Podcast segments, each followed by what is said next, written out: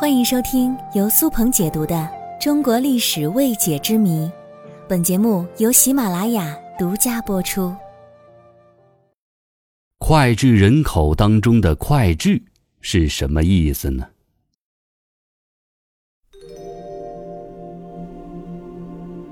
脍炙人口是一个我们日常生活当中使用频率非常高的成语。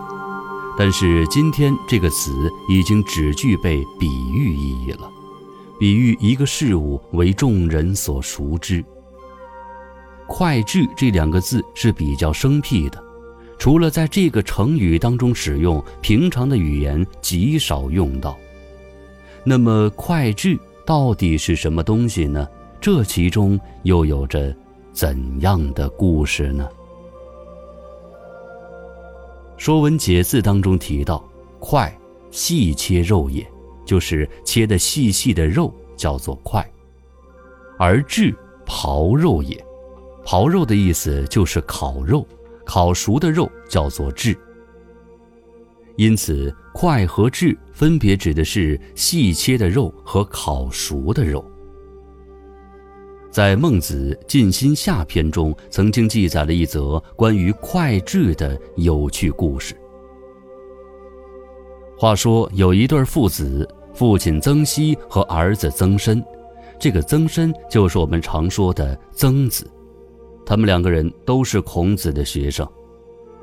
父亲曾皙喜欢吃羊枣，这个羊枣又称为羊屎枣，顾名思义，就是长得像羊拉的屎一样。父亲曾皙喜欢吃羊枣，在他死后，他的儿子曾参不忍心再吃羊枣了。有一天，公孙丑问老师孟子说：“切细的肉和烤熟的肉以及羊枣，哪一个味道更好呢？”孟子回答说：“自然是切细的肉和烤熟的肉味道更好了。”公孙丑就又问。那么曾参为什么吃切细的肉和烤熟的肉，却不吃羊枣呢？他的意思是说，既然老爸喜欢吃羊枣，那么儿子为了纪念父亲，也应该吃羊枣才对呀。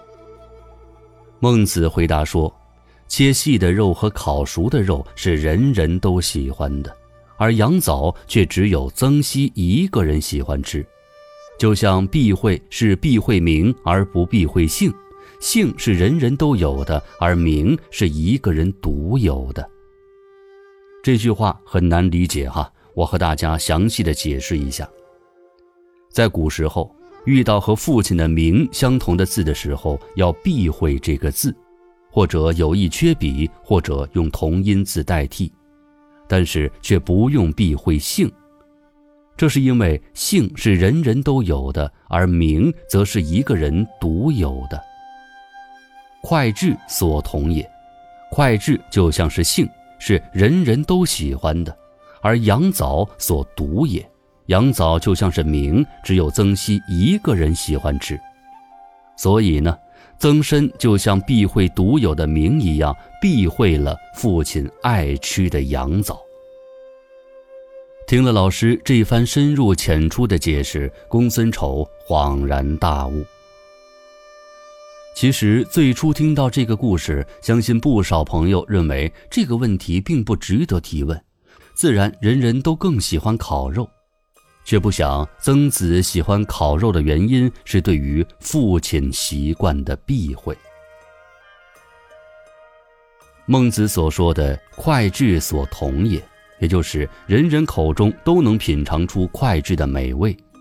但是把这句话浓缩成为“脍炙人口”这一成语的，还要后延到五代时期王定保所著的《唐之言》一书。之和一只两只的那个之读音一样，是有选择的识取之意。